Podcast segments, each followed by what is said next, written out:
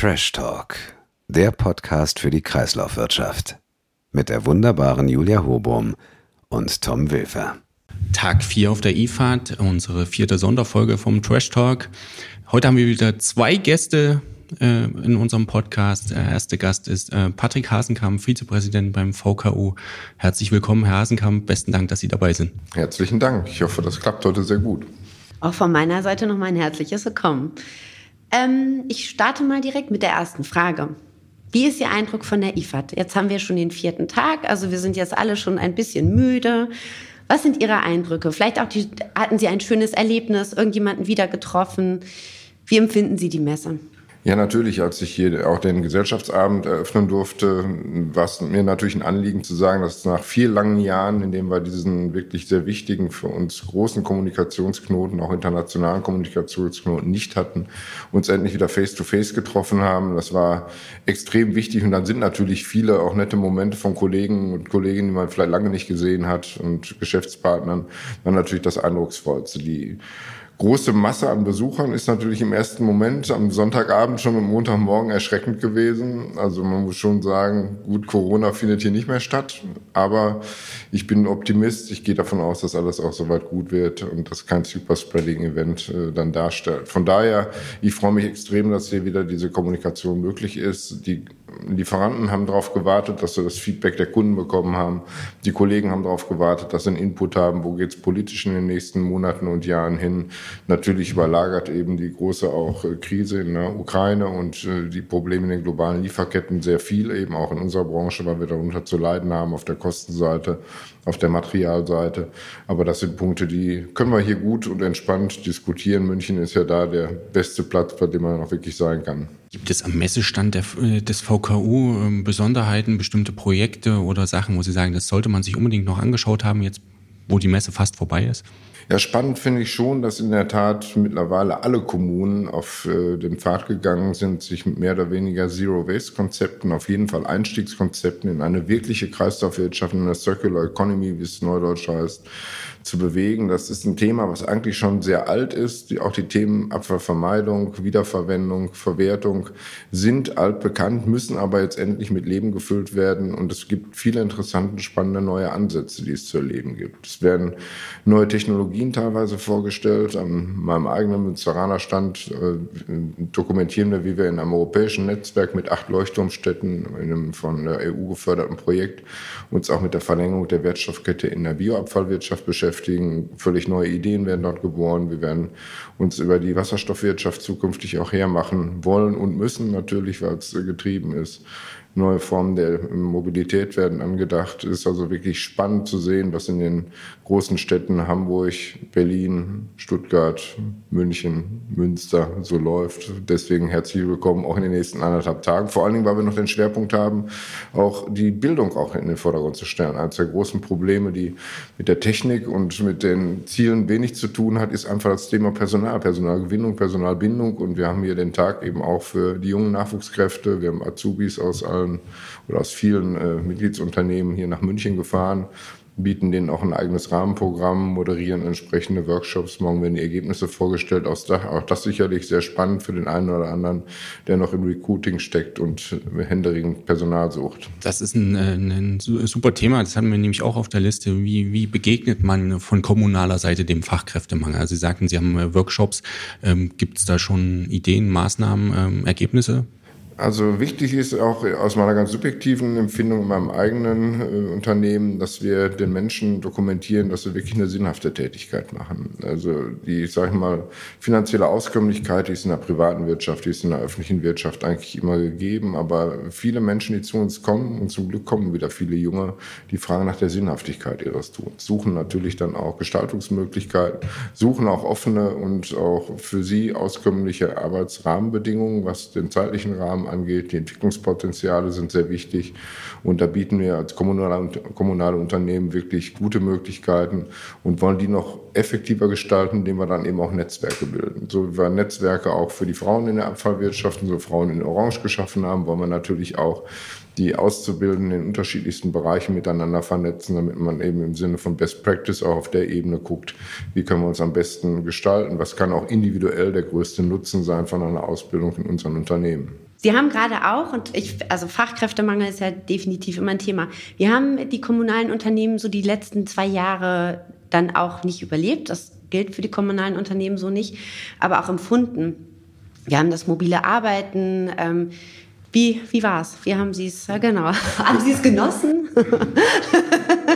Persönlich muss ich sagen, die Anfangsphase habe ich es tatsächlich genossen, weil wenn man sehr viel reist und unterwegs ist, genießt man auch tatsächlich mal jeden Abend zu Hause sein zu dürfen im familiären Umfeld. Ja. Das war schon ganz schön. Aber in der Tat waren es natürlich große Herausforderungen, die uns durch die Pandemie beschert äh, worden sind. Wir haben relativ schnell, ich denke auch in fast allen Unternehmen, den Turnaround zum digitalen Kommunizieren geschafft. Wir mussten neue Arbeitszeit Formen finden, Schichten trennen, damit Redundanzen geschaffen werden an den auch systemwichtigen Anlagen, die wir betreiben, damit möglichst wenig Menschen infiziert werden. Wir sind äh, summarisch eben über alle Mitgliedsunternehmen, alle 450 geguckt, ganz gut über die Krise gekommen. Toi, toi, toi. Es hat äh, nur partiell mal kleinere Ausfälle gegeben, aber keine flächendeckenden Ausfälle, was die Sammlung der Abfälle angeht, was den Winterdienst gar angeht oder die Straßenreinigung. Das hat alles gut funktioniert, auch die Verarbeitung der Wertstoffe und Abfälle hat sehr gut funktioniert, das muss man sagen. Und äh, was wir gelernt haben daraus in der Tat ist, dass die Menschen auch mitgenommen werden müssen, was die neuen Arbeitsformen angeht. Homeoffice klingt natürlich erstmal toll, haha, große Freiheit. Die endet aber, wenn da parallel noch Homeschooling oder das Homeoffice des Ehegatten oder Partners oder irgendwelche anderen Einschränkungen noch zu erledigen sind, dann ist der Stress manchmal größer als tatsächlich auch der Nutzen. Trotzdem haben wir daran festgehalten, dass da, wo es möglich war, dann auch mobiles Arbeiten ermöglicht haben. Die Arbeitszeiten haben sich dadurch extrem verschoben. Von sehr früh bis ganz spät abends äh, wurde die Arbeit eben so erledigt, wie es dann eben in das häusliche Umfeld reinpasst und das private Umfeld. Aber da waren wir ganz erfolgreich, das muss man schon sagen. Wir sind auch nicht äh, wirtschaftlich mit Schaden durch die Krise gegangen, sondern eher bis dato positiv haben wir uns weiterentwickelt, weil wir relativ schnell auch reagiert haben. Ich würde noch mal einen ganz kurzen Blick zurück auf die Messe werfen. Sie haben es am Anfang schon mal angedeutet, technische Innovation, äh, technische Weiterentwicklung. Haben Sie was gesehen, wo Sie sagen, das ist für kommunale Unternehmen auf jeden Fall in den nächsten Jahren ein Thema? Alternative Antriebe, Digitalisierung, vielleicht Füllstandsmessungen oder neuartige Behälterkonzepte oder Tourenplanung. Gibt es da was, wo, wo Sie sagen, das kann man mitnehmen hier von der Messe? Na klar, der Zug auf die alternativen Antriebe, auch die Elektrifizierung der Fuhrparke, der rollt immer schneller. Der Bedarf ist auch viel größer als äh, das Angebot letztlich, was aufgrund der Lieferkettenprobleme und auch der Entwicklungsprobleme in dem Bereich die Industrie liefern kann. Wir haben hier drei eigene Fahrzeuge auf der Messe aus Münster stehen und gleich am Montag hatte ich eins mal neugierigerweise angeguckt, eine Traube von Menschen, privat wie kommunal und auch die Privaten fragten ja, lohnt sich das denn, das einzusetzen? Und kann ich sowas auch haben? Und wie bekommen wir das? Und das, was wirklich schade ist, dass im Moment das fast noch manufakturartige Einzelexponate sind, obwohl gerade eben die Situation auch durch die Ukraine-Krise verschärft worden ist, dass wir manchmal Fragezeichen haben müssen, reichen unsere Dieselvorräte faktisch aus, um die Flotten zu betreiben bei den großen Fahrzeugen ist es da nicht besser, tatsächlich auch auf eigenen produzierten Strom aus nachhaltigen Quellen, Biogas aus Abfällen ist ein super Beispiel oder entsprechend natürlich auch Photovoltaik, kleine Windkraftanlagen. Die helfen alle über die Eigenstromproduktion diese Fahrzeuge zu betreiben. Was mir persönlich gut gefällt, wir sind mit unserem Stand ja direkt neben einer großen Start-up-Plattform, 49 junge Unternehmen, bringen da wirklich tolle Ideen an den Start. Und selbst in den großen Hallen, so nenne ich es mal mit den arrivierten Unternehmen, gibt es immer wieder Nischen, was mich sehr beeindruckt hatte bei dieser kleinen Gemeinschaftsstand äh, in Bayern, die sich eben sehr stark auch mit der Wasserstofferzeugung in der Abfallwirtschaft auseinandersetzt. Das sind Highlights, die sind wirklich manchmal im Kleinen, gar nicht so in den großen Ständen zu finden.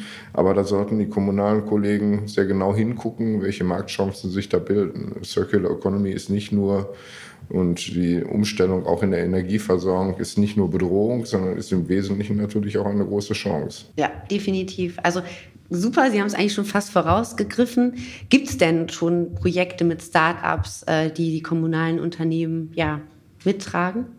Ja klar, also ich meine, die, Kommunikation mit den Startups ist für unsere verbandliche Ebene, genauso wie die größeren Unternehmen, eigentlich schon seit Jahren äh, gut eingefahren. Also es gibt ja auch einen entsprechenden großen Campus, den ORF Campus in Berlin, wo dann tatsächlich mit Startups versucht wird, von einer selbstfahrenden Kehrmaschine über alle möglichen Digitalisierungsmöglichkeiten äh, auszuloten, wie kommen wir voran. Da sind in der Tat die jungen Unternehmen, die kleinen Unternehmen, jung müssen nicht unbedingt sein, aber die kleinen innovativen äh, Unternehmen, so sage ich es mal, sind für uns natürlich extrem hilfreich, weil die in der nötigen Geschwindigkeit und Flexibilität einfach denken und auch wenn man das mal aus der klassischen Industrie äh, sieht, die denken ja eher linear. Die haben natürlich ein Unternehmensziel, was auch nicht verwerflich ist. Ich will ein Produkt entwickeln, muss das platzieren, muss an meine Entwicklungskosten reinspielen und von daher wird vielfach das entwickelte Wissen nicht geteilt. Die Startups sind ganz anders. Sie sind eher die klassischen Netzwerker, die sagen, ich habe eine Idee, du hast eine Idee, vielleicht haben wir gemeinsam eine bessere Idee und wenn meine da drin,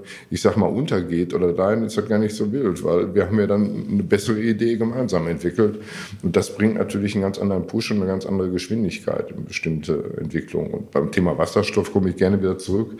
Arbeiten wir hier mit einem kleinen Unternehmen aus Süddeutschland, was eine Technologie eben vollständig neu an den Start bringen möchte. Ist gerade im Technology Level 8 angekommen, was dann die späteren Umsetzungs- und Upscaling-Möglichkeiten angeht. Ich finde es sowas spannend zu gucken, wie Menschen, die sich mit so einer Materie vielleicht erst ganz randlich befasst haben, weil sie mal Behälterbau oder was anderes gemacht haben, jetzt plötzlich in ganz andere Felder reinwachsen, ihre Chance nehmen und dann mit uns auch als Chance-Suchenden in Kontakt kommen und dann wirklich den Marktstart gehen können. Was wir ja auch ähm, wahrnehmen auf der Messe und auch in unseren Gesprächen, die wir bisher geführt haben hier im, im Rahmen unseres äh, Podcasts, ist, dass das ganze Thema Kreislaufwirtschaft ja deutlich an Bedeutung gewinnt, auch hier auf der Messe. Politische Ziele werden äh, definiert, die doch recht ambitioniert sind. Würde mich mal interessieren, in welcher Rolle sehen sich dann die kommunalen Unternehmen in Zukunft der Kreislaufwirtschaft? Also wie können die zum, zum Gelingen der Kreislaufwirtschaft beitragen? Was wäre, was wären die Möglichkeiten, Chancen, Herausforderungen? Selbstbewusst sage ich mal, dass es ohne uns überhaupt gar nicht gehen wird. Auch der Ministerin Lemke hatte ich beim Ministerrundgang am Montag wird gesagt, wir sind der Schlüssel zu den Rohstoffen, weil wir den Kontakt und den Schlüssel zu jedem Menschen, jeder Verbraucherin, jedem Bürger natürlich haben. Und die müssen wir mitnehmen, denn erläutern auch klar als kommunikations- und vertrauensvoller Informant, was ist die Bedeutung beispielsweise der richtigen Abfalltrennung? Wo kann ich Abfälle vermeiden? Wo kann ich auch Wiederverwendungseinrichtungen eben nutzen? Und wenn ich gerade diesen Punkt Trennung und richtige Andienung von Systemen sehe, äh, die dann die Kommunen im überwiegenden Fall der Fälle in den Städten auch liefern, dann ist schon ein großer Schritt getan, dass wir sortenreine Materialien bekommen, die möglichst nicht verunreinigt sind. Und das sind dann die Grundrohstoffe, die dann wieder die Industrie nachfragt, ob das im Kunststoffbereich, im Papier, Metall oder in allen anderen Bereichen ist. Und da sind wir äh, an einer ganz wirklich gravierenden Schnittstelle und Schlüsselposition. Und die werden wir auch ausfüllen für die Zukunft. War nicht anders zu erwarten. Ja. Genau. Ich meine, man muss mal überlegen, also ja. die ganzen ja. Abfälle, die wir einsammeln. Äh, zurzeit allein die kommunalen Unternehmen 32.500 Tonnen jeden Tag. Da drin sind natürlich enorme Potenziale. Und das, was wir in der Vergangenheit sträflich vernachlässigt haben, dass wir unsere Wirtschaft immer gefüttert haben, unsere Produkte mit einer Entnahme aus Bereichen, die nicht unsere sind. Irgendwo in Südamerika, Asien, Afrika sind die Rohstoffe manchmal auch unter sehr unschönen Bedingungen bis heute eben gewonnen worden werden verbraucht und verworfen. Das ist äh, ein ja. Ding, was nicht geht. Wir sprechen ja nicht umsonst auch von dem World Overshoot Day, dass wir hier das verfrühstücken, was wir eigentlich gar nicht mehr haben aktuell, wenn wir dann in die zweite Hälfte des Jahres reingehen. Und von daher ist es mehr als an der Zeit, diese Rohstoffe alle wieder zurückzugewinnen. Sukzessive. Die einfachen haben wir schon relativ gut in Angriff genommen. Die schwierigeren, stark gebundenen, in komplexen Materien wie im Elektronikbereich, die müssen wir halt anders erschließen zukünftig. Aber an einigen Stellen gibt es ja sicherlich auch noch Potenziale Verbesserung Biomüllerfassung ist ja sicherlich auch noch nicht in oder ist definitiv noch nicht in allen Kommunen geschehen. Ähm, sind Sie da als Verband hinterher? Weisen Sie die Unternehmen darauf hin, jetzt werdet man tätig? Auch persönlich bin ich da der Mahner an der Wand, stehe ich auch gerne zu, weil äh, die Potenziale im Bioabfall, die sind lange, lange noch nicht ausgeschöpft, dass manche Gebietskörperschaften sagen, huh, der Bürger, der will das vielleicht gar nicht, das ist unbequem oder hat keine Stellplätze mehr.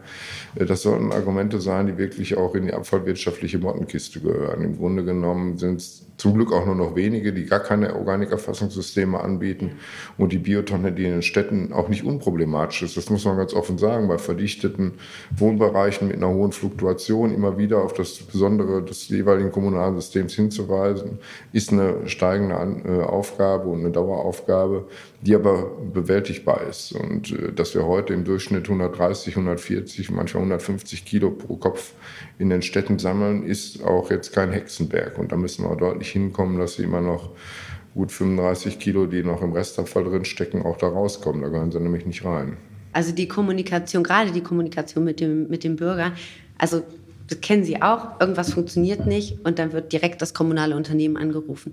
Und das sehe ich definitiv auch als, als ganz wichtigen Punkt, auch in der Zukunft, dass man die Bürger mitnimmt und sortenreine Stoffströme schafft. Absolut. Ja, auch die ja. Vernetzung im Grunde ja, genommen genau. mit den, über die sozialen Medien ja. mit anderen Partnern. Es gibt mittlerweile sehr viele Organisationen, die sich damit beschäftigen, beispielsweise, wie kann ich der Lebensmittelverschwendung dadurch Einhalt gewähren, dass ich nochmal, sage ich mal, Dinge, die durchaus noch konsumierbar sind, über einen Gastronomie-Part oder über einen anderen Part wieder tatsächlich in den äh, Verbrauch, der mal vorgesehen war, gebracht wird. Die Zeiten, in denen 80 Kilo Lebensmittel energieintensiv und natürlich auch emissionsintensiv produziert werden, aber nicht mal dem Teller landen. Die müssen definitiv vorbei sein, um auch hier tatsächlich Abfallvermeidung dort zu praktizieren.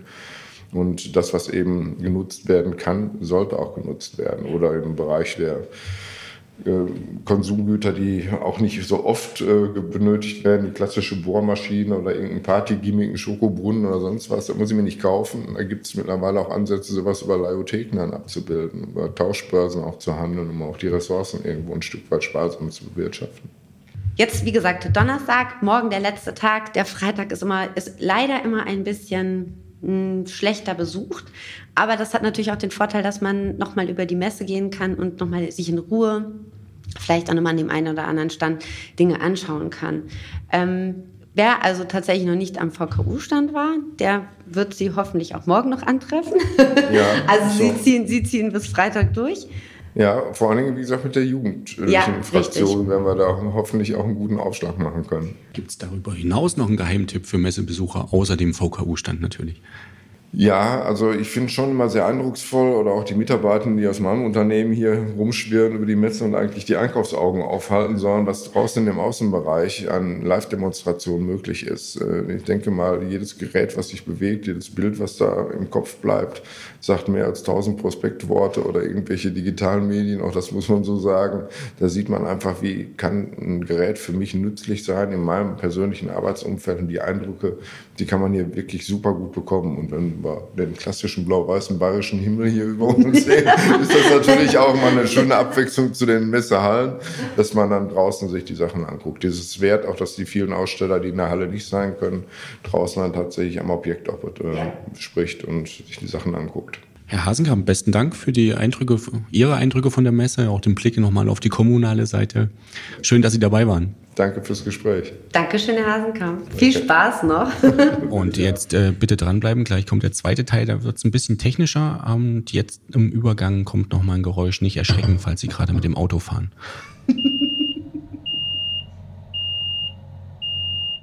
Herzlich willkommen zum zweiten Teil der heutigen Folge. Wir haben hier Herrn Dr. Johannes Kirchhoff. Jetzt haben wir uns gerade noch mal die ganzen Ämter geben lassen, die er hier alle besetzt und deswegen freuen wir uns auch ganz herzlich. Vorsitzender des Executive Boards, Fachbeiratsvorsitzender und er ist auch im Vorstand der BDI-Initiative Circular Economy. Er ist natürlich auch noch für Faun und Zöller, IMAG, Stummer und Co. verantwortlich. Herzlich willkommen, Johannes. Vielen Dank äh, für die Worte der Begrüßung. Auch von meiner Seite herzlich willkommen, Herr Kirchhoff. Äh, freut mich sehr, dass wir jetzt auch von technischer Seite jemanden hier nochmal im Podcast haben und äh, auch an Sie die, die Eingangsfrage. Ähm, wie sind Ihre Eindrücke äh, von der Messe bisher? Wie nehmen Sie die Stimmung wahr nach der Corona-bedingten Absage und den vier Jahren Pause? Man kann ganz deutlich äh, merken, dass alle Leute hier äh, gerne äh, hingekommen sind, dass diese vier Jahre Pause viele auch geschwärzt hat, weil der Austausch nicht da war. Über das digitale Medium Austausch zu machen, ist bekanntlich schwierig. Insofern sind wir nicht nur hochzufrieden, sondern die Stimmung selber ist auch bei den Messe äh, Standsbetreuern. Wir haben mehr als 150 eigene Leute hier, die sich um die Besucher und um die Kunden kümmern. Äh, super gut. Die haben sich auch gefreut, dass sie mal wieder alle äh, aus dem In- und Ausland zusammen sein können. Und bei den Besuchern merkt man eindeutig, dass die nach so einem Event äh, wirklich gelächzt haben. Ähm, die Eingangsworte äh, bei einem Besuch sind immer die gleichen. Wir freuen uns, dass wir endlich wieder raus dürfen. Sehr gut. Klassentreffen, ne? Klassenfahrt, Klassentreffen. Ich weiß nicht, wie wir es mit Stefan Rummel benannt haben, aber Klassentreffen. Richtig. Es ist schön, dass sich alle wiedersehen. Ähm, du bist ja jetzt auch schon lange an der, bei der IFAD engagiert, engagierst dich ja sehr stark. Wie ist so der Wandel? Was, was bemerkst du? Wir haben jetzt hier auch die Startup-Area, die Nachhaltigkeit wird immer wichtiger. Wir haben mehr Hersteller auch, die hier vertreten sind. Ähm, ist dir noch was aufgefallen oder? Also einen ganz großen Raum äh, nimmt natürlich inzwischen äh, das Thema der neuen Technologien ein. Äh, das geht äh, von äh, der Herstellung von Wasserstoff äh, bis hin natürlich zu den alternativen Antrieben bei der Logistik. Aber man merkt natürlich auch beim Apparatebau, bei der Wasseraufbereitung, dass dort in den vier Jahren wirklich große Schritte gemacht worden sind. Wenn man alleine daran denkt, wie kriege ich Mikroplastik aus dem Abwasser, wie kriege ich Medikamentenrückstände daraus, da kann man hier wirklich Fulminantes sehen. Da war diese Zeit natürlich dann auch wieder gut, um richtige Innovationsschübe dann hier äh, zeigen zu können. Also äh, diese IFAD, äh, neben der Tatsache, dass 2900 Aussteller, ungefähr die Hälfte davon aus dem Ausland hier sind, also eine, eine tolle Besetzung. Alles ist äh, belegt, auch die Freigelände sind belegt. Die, Freifl also die Flächen, die Sonderflächen, die sich mit den spezifischen Themen beschäftigen, das ist in der Veränderung von der letzten IFAD sicherlich bemerkenswert. Die Startup-Szene haben wir ausgebaut, der Kontakt Wissenschaft, Forschung und Industrie äh, hat sich gemehrt. Wir haben, äh, ich habe mehrere wunderbare Panels äh, mit der Diskussion bestritten und äh, dort merkt man, dass ein ungeheures Interesse sich gebildet hat für die Themen der äh, Kreislaufwirtschaft, der Circular Economy. Sie haben es eben schon angesprochen, die, die Startup-Area. Gibt es da ein Projekt oder ein einzelnes Unternehmen, wo Sie sagen, das hat mich besonders beeindruckt oder das besonders interessant auch für die Branche? Also äh, toll war zu sehen auf dem, auf dem Stand Bayern Innovativ äh, die Thematik, wie man aus äh, Biogas, aus Abwasser Wasserstoff macht. Äh, kleinste Reaktoren, also keine äh, große äh, sag mal, bauliche Struktur, die man dafür braucht, sondern wirklich äh, konsequenter äh, oder konsequente Anwendung äh, von dem Auseinandernehmen unter Kenntnis der Chemie, also aus CH4 äh, schwarzes Pulver machen und Wasserstoff. Äh, das sind richtige Dinge, wo man sagen muss, das hat mich begeistert. Da gibt es kleine Unternehmen, äh, die äh, natürlich nach Finanzierung suchen, das werden die auch bekommen äh, und äh, die jetzt nach vorne streben. Ähm, habt ihr dann irgendwelche Projekte mit den, mit den Startups? Also ich meine jetzt gerade Frauenzöller, also die ganzen alternativen Antriebe, werden, werden da irgendwelche Projekte zusammengestaltet oder gedacht? Wir sind da äh, in der sogenannten Beobachtungsphase. Wir machen das mit drei großen Blöcken. Sicherlich war hier die Startup-Szene eine Bereicherung. Wir haben den Kontakt zu Unternehmertum. Äh, das ist eigentlich die professionellste Veranstaltung für Startups.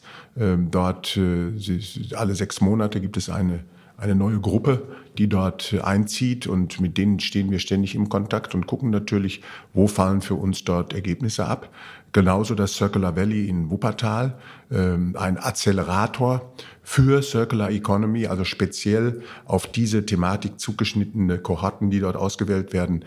Ähm, wir haben im Moment viele, viele Dinge, das wird die Zeit sprengen, äh, die wir mit denen diskutieren und wo wir auch überlegen äh, zu investieren.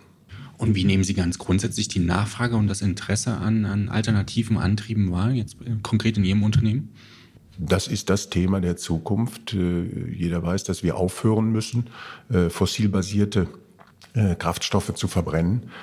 Das macht keinen Sinn mehr. Wir haben genügend Alternativen und demzufolge ist natürlich das Interesse riesengroß. Die Clean Vehicle Directive beispielsweise spielt natürlich auch eine große Rolle. Da muss dann nicht nur die öffentliche Hand, sondern auch die private Wirtschaft Fahrzeuge anschaffen, die eben emissionsfrei sind, was die gasförmigen äh, fossilen Emissionen angeht. Ich muss immer noch die ganze Zeit an diesen Fluxkompensator aus Zurück in die Zukunft denken. Kennt ihr das, wo der die Bananenschale reinschmeißt und dann fängt das Auto an zu fahren? Plasmalyse von äh, Biogas ist nicht so viel anders. Das sind Ja. zwei äh, Kondensatorplatten, äh, die über einer mit beispielsweise Abwasser äh, befrachteten Wassersäule äh, dort stehen, ein Plasma erzeugen über elektrischen Strom und damit äh, das NH3 und NH4 aufspalten. Das ist keine Raketenwissenschaft. Also die Preise, die Preise gehen dann bei euch am Stand jetzt auch wieder runter für die Fahrzeuge. Das, äh, da arbeiten wir hart dran, Ja. Aber das hängt mit der Stückzahl zusammen. Ja. Wenn wir so viele Brennstoffzellen in der Welt bauen, wie wir 1,3 Liter Verbrennungsmotoren bauen, äh, bin ich der Überzeugung, dann ist die Brennstoffzelle, weil die weniger Material braucht, ist die preisgünstiger als so ein Motor. Aber dafür brauche ich dann auch mal irgendwo 15, 20 Millionen Stück. Glaubst du denn, dass die, dass die Wasserstofftechnik irgendwann auch vielleicht die E-Mobilität überholen wird? Oder glaubst du, dass eigentlich jeder Treibstoff, jeder, jeder Antrieb seine Berechtigung hat und seinen Einsatz? Wir sprechen natürlich bei der E-Mobilität zunächst mal überhaupt über den elektrischen Antrieb. Der elektrische Antrieb, das ist zweifelsohne so, auch wenn ich eigentlich ein Petrolhead selber bin, äh, hat aber im Verhältnis zur Verbrennungskraftmaschine eindeutige Vorteile. Es geht beim Drehmomentverlauf los, äh, der Motor baut einfacher, er ist viel einfacher zu regeln als eine Verbrennungskraftmaschine. Aber das sagt nichts darüber aus, mit welchem Energiebereich er betrieben wird. Deswegen sprechen wir von der batteriegetriebenen E-Mobilität oder eben auch von der Wasserstoff-, äh, Brennstoffzellengetriebenen E-Mobilität. Kommt also darauf an, was ist der Energieträger? Die Batterie hat in einem kleinen, emgrenzten Raum sicherlich ihre Berechtigung, weil sie äh, vom Wirkungsgrad her und von der, ich sag mal, direkten Linie her eine, eine gute Figur abgibt. Sie hat ihre Probleme, weil sie äh, einfach zu schwer ist. Es ist zu viel Masse notwendig.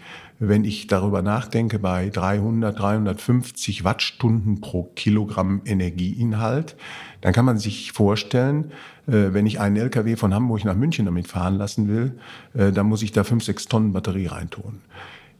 Nicht, dass das nicht gehen würde. Das Problem ist, ich muss diese Masse aus der Erde rausnehmen, ich muss sie verarbeiten und äh, dann wird sie genutzt und anschließend muss ich sie aber wieder in den Kreislauf kriegen. Und da ist jedes Kilo eigentlich vom Grundprinzip her zu viel. Wenn ich das Ganze mit viel weniger Masse machen kann, wie bei einem Wasserstofftank und einem Brennstoffzellengehäuse, dann habe ich dort nicht nur in der Nutzlast eines solchen Fahrzeuges Vorteile, sondern ich habe in dem Gesamtbild einen Riesenvorteil. Deswegen äh, ist unsere Einschätzung, und wir sprechen da von einer Fächerstrategie, dass es ein Drittel vielleicht batteriegetriebene Mobilität geben wird. Es wird E-Fuels geben, weil wir die für Flugverkehre und anderes brauchen. Es wird also auch äh, fossilfreie Kraftstoffe geben, die noch die konventionelle Verbrennungskraftmaschine oder Turbine antreiben. Und dann wird es auch Wasserstoff-Brennstoffzellenantriebe für den Schwerlastverkehr, für den Fernverkehr geben. Also fragen Sie mich jetzt, äh, ja, wie ist denn die Aufteilung? Da würde ich mal sagen, lassen Sie uns einfach mal mit dem Daumen sagen, vielleicht Drittel, Drittel, Drittel. Ähm, das kann auch 20, 40, äh, 40 sein. Aber äh, diese Technologien, die werden im Wettbewerb zueinander stehen. Das ist auch gut so. Das muss Technologie offen bleiben. Und dann entscheidet die Fortentwicklung, die Kosten, äh, der Konsument, äh, der, ich sag mal, der Gebraucher, nicht der Konsument, der entscheidet dann, welche Technologie in welchen Einsatzbereich kommt. Äh, Johannes, wir haben vorhin in der Aufzählung sogar eigentlich noch was vergessen und wir wollen dir auch dazu noch ganz herzlich gratulieren.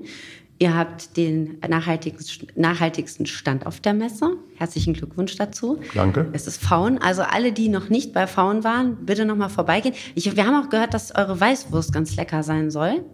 Ist das richtig? Äh, Die erfreut sich äh, großen Zuspruch, ja. Gut, aber wa was macht denn euren Stand so nachhaltig? Also warum habt ihr diesen Preis rechtlich verdient?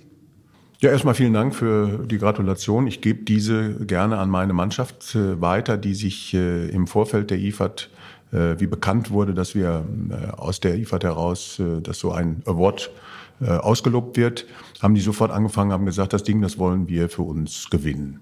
Und haben dann wirklich konzeptionell an jedem Thema äh, das Stichwort dran geschrieben, brauchen wir Papierprospekte? Nein, brauchen wir nicht. Es gibt kein Papier. Äh, wir brauchen keine Papplöffel, keine Pappteller, so wie es früher gemacht wurde. Nein, es wird Mehrweggeschirr eingesetzt, wird am Stand gespült äh, mit einer hohen Geschwindigkeit. Also äh, nichts zum Wegwerfen. Alles, was an Materialien äh, dort steht, ob das äh, die Städtische sind, ob das die äh, Schreibtische sind, das ist äh, aus Naturholz, aus Paletten, äh, alles wiederverwertbar. Das Zelt sowieso äh, ist schon fünf Jahre alt. Selbst der Teppichboden, den wir dort haben, ist wieder brauchbar und natürlich aus Material hergestellt, was eben kein CO2-Impact äh, mehr hat. Insofern haben wir vom, von A bis Z das ganze Thema durchgestylt. Wir haben dann auch sogar noch geguckt, äh, wie kommt die Mannschaft äh, auf die Messe. Äh, fahren die, fliegen die mit dem Flugzeug, fahren die mit der Bahn? Was für CO2 äh, kommt da zum Vorschein. Das haben wir aufsummiert, weil CO2-frei ging das nicht, auch selbst wenn Sie Bahn fahren. Ähm, selbst wenn Sie mit dem Fahrrad von äh, Bremen nach München fahren, äh, ist der Emittent der Mensch. Und äh, ja. dann haben wir uns überlegt, was machen wir da? Und da haben wir äh, eine Kompensation gefunden in Vietnam, äh, so dass wir äh, tatsächlich über das, was wir dann noch an CO2 verbraucht haben, bei der Reisetätigkeit und auch bei, der, bei dem Dasein durch eine solche Maßnahme kompensiert haben. Vielleicht ein Tipp für die Zukunft. Die TU Dresden hat ein Boot aus Kunststoffflaschen gebaut und fahren damit jetzt gerade durch die Gegend. Also vielleicht beim nächsten Mal Einfach oh, so eine CO2-Senke. Ja, genau. CO2. Senke, Senke noch nicht, sondern Speicherung. genau, das so. ähm, ich würde gerne noch mal ganz kurz weg von der Messe gehen und zum, zu einem Thema, was ja viele Wirtschaftsbereiche, viele Branchen aktuell betrifft und sicherlich auch den äh, Technik- und Maschinen- und Anlagenbau. Und zwar die, die unterbrochenen Lieferketten aufgrund des Kriegs in der Ukraine, der Einschränkungen durch Corona, die immer noch in, äh, vor allen Dingen in China bestehen. Bekommen Sie das mit Ihrem Unternehmen bei Faun auch zu spüren und was sind die Auswirkungen? Wir, kommen das, wir bekommen das leider zu spüren. Auswirkungen sind beispielsweise, dass die Fahrgestellhersteller uns im Moment keine Fahrgestelle in, in, in der verfügbaren oder notwendigen Menge äh, liefern können und teilweise auch eben mit großen äh, Verzögerungen. Ähm, wann das zu Ende sein wird, lässt sich sehr, sehr schwer vorhersagen. Wir haben ganz viele Maßnahmen ergriffen, um äh, das Local Sourcing äh, noch weiter nach oben zu fahren. Jetzt muss ich sagen, haben wir Gott sei Dank nicht so viel äh, in, in, im Ausland äh, dort gesourced ähm, weil wir eben äh, also ein Stückchen auch Heimat verbunden sind und wir in der engen Kooperation mit vielen unserer Zulieferer auch Vorteile sehen, wenn die eben nicht so weit weg sind. Äh, geht da um Produ Produktentwicklung, um Ventilentwicklung und äh, die kann man besser machen, wenn man, äh, wenn man näher dran ist und wenn auch keine Sprachbarriere beispielsweise da ist. Trotzdem, die anderen äh, genannten Fälle, äh, die betreffen uns.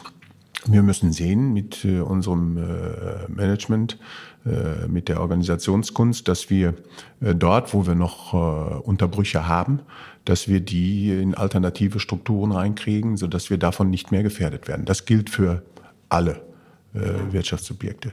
Ähm, was wir tatsächlich auch mit dem, was mit dem Krieg so ein bisschen einhergeht, ist ja auch wieder so ein, so ein Fahrermangel, ähm, der ja tatsächlich auch in der Szene besteht. Ähm, generell Fachkräftemangel, ist das, ist das bei euch ein Thema? Was ich ja bemerkenswert finde, also ich folge euch ja auf allen sozialen Medien. Ähm, ihr schickt ja ziemlich die Azubis in den Vordergrund. Ich glaube, die Azubis machen auch Videos hier von der Messe, vom Stand, finde ich total klasse. Ähm, Gibt es weitere Projekte, die ihr als, als Konzern, also als Kirchhoff-Gruppe vielleicht auch im, im Bereich des Fachkräftemangels macht? Ja, da gibt es ganz viel. Zum Beispiel unsere Auszubildenden bedienen uns hier. Also wir haben keine Hostessen auf der Messe, sondern das sind eigene Auszubildende aus den technischen, aus den kaufmännischen Bereichen, äh, die wir äh, geschult haben, äh, damit dem Kunden nicht das Bierglas über die Hose gegossen wird. Und die machen das perfekt. Die spülen, die zapfen, die verteilen die Weißwürste, die räumen die Teller ab, die sind wirklich mega bemüht und die machen das, so habe ich den Eindruck, auch gerne, zumindest sieht man das am Gesichtsausdruck, weil sie dann natürlich auch Kontakt kriegen zu den Kunden. Die kriegen auch Kontakt zu den vielen Vertriebsleuten, die würden die sonst nie sehen. Also insofern ist das eine großartige Teambuilding-Maßnahme, dass äh, wir vor vielen Jahrzehnten schon gesagt haben, äh, nee, wir wollen da keine Hostessen, wir machen das mit eigenen Leuten. Ähm, und was wir noch haben, ist unser Kirch of Culture Live. Das ist eine Veranstaltung äh, für Mitarbeiter, für das Umfeld von den Werken, wo wir sind. Äh, da malen wir, da machen wir Musik, äh, da machen wir Vorlesungen. Ähm, insofern haben wir, weil wir das auch natürlich dann in der jeweiligen Region medienwirksam verarbeiten, haben wir Gott sei Dank kaum Probleme mit dem Nachwuchs.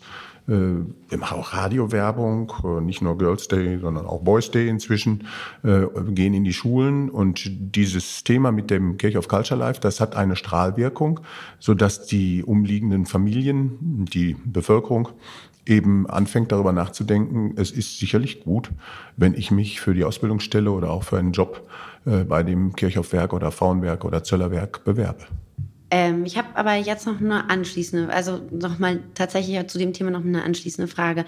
Wenn ich ja so über die Messe gehe und jetzt haben wir ja schon Donnerstag, also man hat ja jetzt schon viele Eindrücke gewinnen können.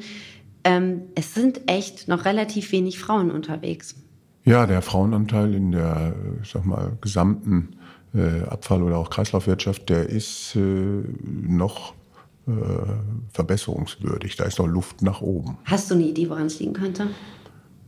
Nein, also das äh, kann man schwer sagen. Also meine eigene Tochter äh, studiert jetzt Maschinenbau. Ähm, die wird vielleicht mal in diesem Bereich äh, auch tätig werden. Also dann hätten wir schon mal eine mehr. Ähm, aber das ist natürlich die individuelle Berufswahl, die, die, die jede äh, Person, jedes Mädchen, äh, jede Frau für sich treffen muss. Und äh, vielleicht liegt es daran, dass der alte Nimbus des Abfalls immer noch so ein bisschen stinkerig ist. Ähm, aber es ist eben ein hochtechnologisches Feld geworden. Ähm, ich sage immer, wir haben jetzt 120 Jahre darüber nachgedacht, wie wir die Bevölkerung versorgen. Und äh, wenn wir genauso lange äh, dafür brauchen, um die Kreisläufe zu schließen, dann machen wir was falsch. Also wird es intensiver sein. Das heißt, wir brauchen eigentlich äh, jeden Kopf, äh, um mitzuhelfen, diese Kreisläufe zu schließen.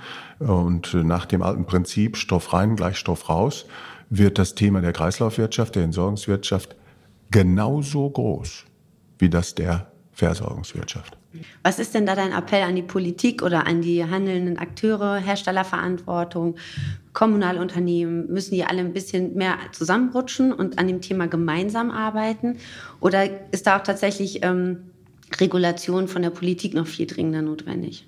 Also wir werden beides brauchen. Das eine ist natürlich, Kreislaufwirtschaft geht nur, wenn alle Akteure entlang der Wertschöpfungskette äh, sich wirklich äh, miteinander vernetzen. Also der, der äh, nach Gebrauch der Sache äh, das Material einsammelt, der es aufbereitet, sortiert, der muss mit dem Rohstoffhersteller sich an den Tisch setzen, damit der Rohstoffhersteller natürlich sagen kann, wenn du mir diesen Stoff so und so sortierst, dann kann ich ihn gut gebrauchen.